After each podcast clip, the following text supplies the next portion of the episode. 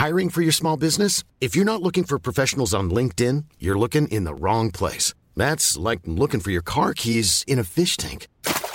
LinkedIn helps you hire professionals you can't find anywhere else, even those who aren't actively searching for a new job but might be open to the perfect role. In a given month, over 70% of LinkedIn users don't even visit other leading job sites. So start looking in the right place. With LinkedIn, you can hire professionals like a professional. Post your free job on linkedin.com slash people today. Entrevista. Banco de México tomó la decisión de recortar la tasa de interés en 50 puntos base, la dejó en un 5%, la tasa de referencia del Banco Central. Es la quinta vez en el año que lo hace de forma consecutiva, que baja las tasas de interés y es eh, la novena vez también consecutiva que lo hace. Eh, y al respecto de esto me da mucho gusto saludar en la línea telefónica al gobernador del Banco de México, Alejandro Díaz de León, para que nos platique acerca de esta decisión que tomó el Banco Central. ¿Cómo estás, Alejandro? ¿Qué tal, Mario? Un gusto estar contigo y con tu auditorio y primero felicitarte por el primer aniversario de Bitácora de Negocios. Eh, estoy seguro que es el primero de muchos. Que sigan los éxitos. Muchas gracias, gobernador.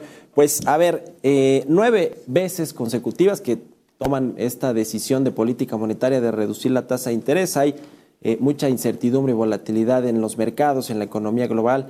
Eh, principalmente por el choque del coronavirus y por los rebrotes y lo que va a ser la recuperación. ¿Cuáles pues, fueron las, las, eh, digamos, las directrices de esta decisión que tomó el Banco Central?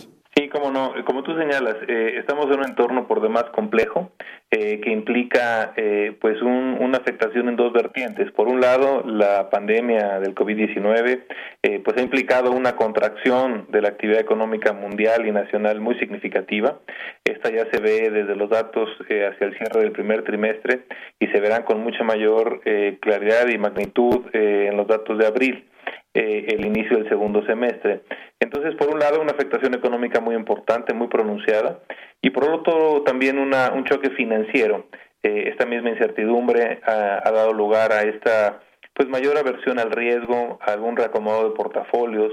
En el caso de México hemos visto una reducción de la tenencia de valores gubernamentales por parte de no residentes, sobre todo en las semanas eh, y en el mes posterior a, la parte más aguda de, la incertidumbre.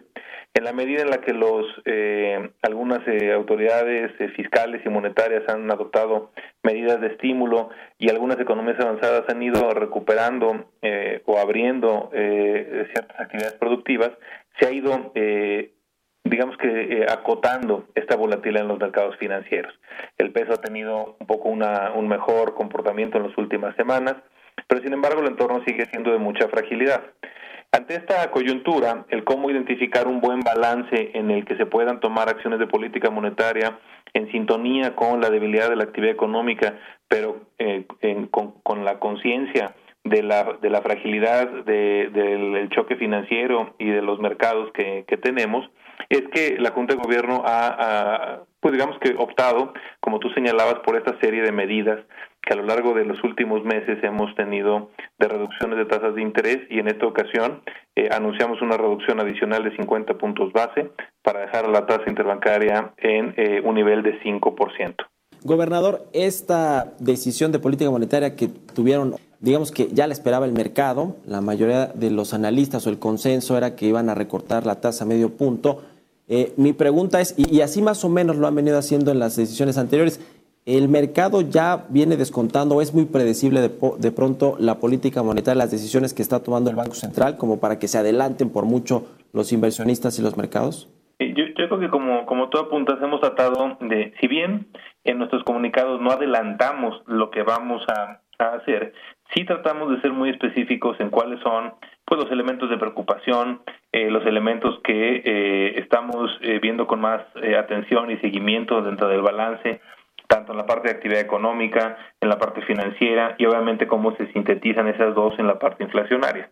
Entonces, en ese sentido, explicamos mucho eh, lo que lo que queremos lograr y un poco cuáles son el, el, análisis o la evaluación que tenemos de, del entorno actual. Y en ese sentido, yo creo que es positivo que los mercados pues vayan incorporando estos elementos a nuestras posibles eh, decisiones futuras y en esta ocasión eh, hubo sintonía entre lo que se esperaba por parte del banco y lo que el banco consideró que era lo más adecuado. El Fondo Monetario Internacional pues dio a conocer esta reducción para la perspectiva de la economía mexicana en el 2020, la puso en un menos 10.5% del PIB. Ese es el pronóstico que tiene el Fondo Monetario Internacional y nos pone, por cierto, entre los países con eh, pues uno de los peores desempeños, el peor en América Latina y el cuarto a nivel mundial. Ustedes en mayo pusieron tres escenarios que consideran que podrían suceder en este 2020 con este choque del coronavirus. El más eh, optimista era de una caída de 4% y el más pesimista de menos 8.8%. ¿Cómo ha cambiado, eh, digamos, en, en, estos últimos días o semanas las previsiones que tiene el Banco Central con respecto a la economía mexicana de 2020 y la recuperación en los próximos años? Sí, inclusive en el comunicado de prensa que, dimos a conocer señalábamos que estas, pues que varios de estos organismos multilaterales habían revisado a la baja una vez más eh, sus pronósticos de actividad para este año, si bien mantienen una recuperación hacia, hacia el siguiente. De nuestro lado, eh, como ya es costumbre, no revisamos eh, el pronóstico, en este caso la trayectoria que dimos a conocer en el último informe trimestral, lo haremos en el siguiente informe trimestral, pero sí apuntamos a que la información que hemos tenido del momento en el que sacamos la proyección y el informe trimestral a la fecha, pues sí se han materializado eh, una desaceleración eh, muy marcada, eh, más profunda en algunos sectores de lo que se preveía, y esto pues sí da lugar a este sesgo que se califica como de significativamente a la baja. Y creo que la incertidumbre es en dos sentidos, tanto cuál va a ser la persistencia de la afectación de la pandemia y su, y su impacto en la actividad económica, como también qué tipo de recuperación vamos a observar. Eh, es difícil eh, eh, ver con claridad cuál puede ser el ritmo de esa recuperación porque puede haber altibajos en, en la pandemia, en la apertura de algunas de estas actividades productivas y también es difícil extrapolar el ritmo de recuperación respecto a otros ciclos anteriores donde más bien es un problema económico el que da lugar a esa desaceleración y no un problema de salud. Así que yo creo que sigue siendo marcadamente incierto tanto los pronósticos eh, de este año que, son a la baja, como también los de la recuperación del próximo año. Gobernador, buena parte de los bancos centrales en el mundo, principalmente de las economías más relevantes, han tenido un rol preponderante, un rol muy importante en, enfrentar esta crisis económica eh, pues, eh, inusitada completamente y de, y de proporciones muy, muy importantes pues para tratar de reactivar lo más pronto la actividad económica. Han algunos tomado decisiones de inyectar literalmente bazucazos de liquidez o de dinero a las economías. ¿Ustedes en el Banco de México creen que han hecho lo suficiente para, eh, pues, digamos, poner su granito de arena en esta recuperación y en enfrentar esta crisis? Eh, lo que nosotros eh, desde hace ya eh, algunas semanas hemos identificado y hemos anunciado son una serie de medidas para proveer liquidez tanto en, moneda nacional como en moneda extranjera. De hecho, esta esta esta misma semana también este pues se, se realizó esta subasta de, liquidez en moneda extranjera precisamente para ofrecer la posibilidad de renovar los que habían recibido asignación en la primera de estas subastas que se hizo hace tres, casi tres meses. Eh, y, en general creo que eh, lo que se necesitó fue un monto menor al que ya se había asignado hace tres meses, lo cual es una buena señal. Y en términos de liquidez y las demás medidas, estaremos en los próximos días eh, reforzando algunas de, esas, de esas facilidades. destacaría que muchas de ellas implicaban normatividad nueva, circulares, contratos que se firmaran con algunas de las de los intermediarios que están facultados para operar en ellos, todo eso se tiene listo, así que seguiremos eh, actuando y poniendo las facilidades que se anunciaron a trabajar y en la medida en la que sean necesarias se irán utilizando más y en la medida en la que no lo sean, pues a lo mejor su uso no será tan tan significativo, lo cual sería, sería de todas maneras algo algo positivo. Gobernador, ¿cómo va el uso de estos recursos que pusieron a disposición del sistema financiero de los bancos estos 850 mil millones de pesos para poder, pues, eh, digamos, enfrentar parte de esta crisis, se han utilizado, han tenido demanda. ¿Cómo va ese tema? Pues hemos este, ya activado, eh, pues de entrada estas eh, subastas que comentábamos de liquidez en moneda extranjera, que estas mismas semanas hizo otra de ellas. En moneda nacional se han hecho estas permutas o recompras de, títulos de largo plazo contra entrega de títulos de corto plazo.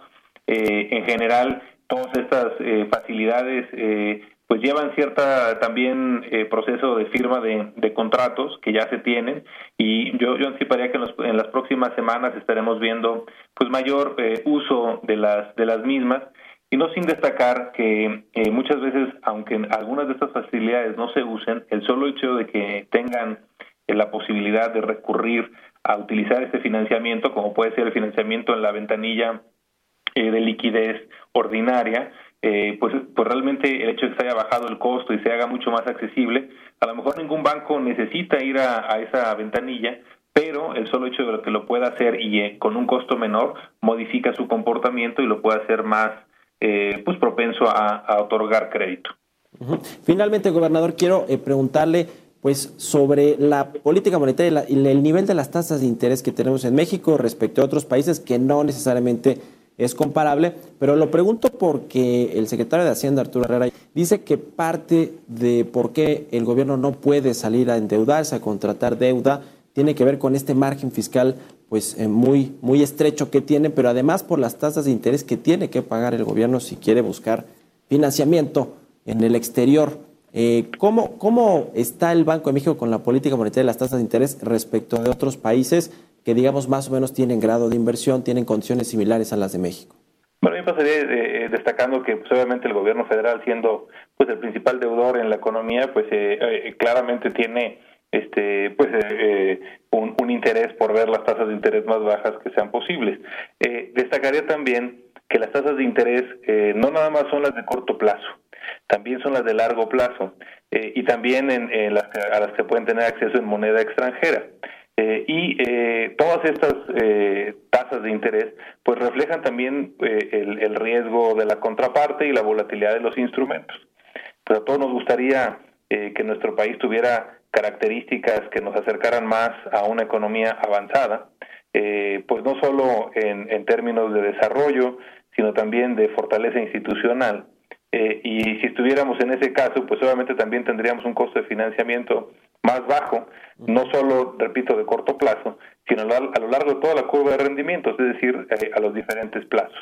Algo que hemos visto en los últimos eh, tres, cuatro meses es que la reducción que hemos hecho en las tasas de corto plazo no ha sido correspondida por una reducción de la, de la misma magnitud por las tasas de mayor plazo.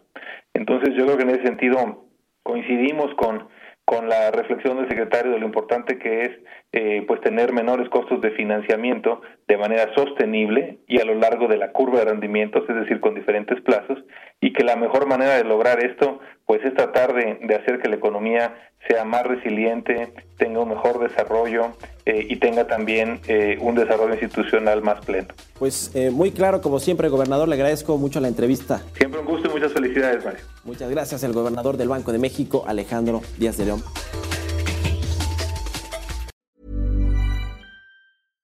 Mom deserves the best, and there's no better place to shop for Mother's Day than Whole Foods Market. They're your destination for unbeatable savings, from premium gifts to show-stopping flowers and irresistible desserts. Start by saving 33% with Prime on all body care and candles. Then get a 15-stem bunch of tulips for just $9.99 each with Prime. Round out Mom's menu with festive rosé, irresistible berry chantilly cake, and more special treats. Come celebrate Mother's Day at Whole Foods Market.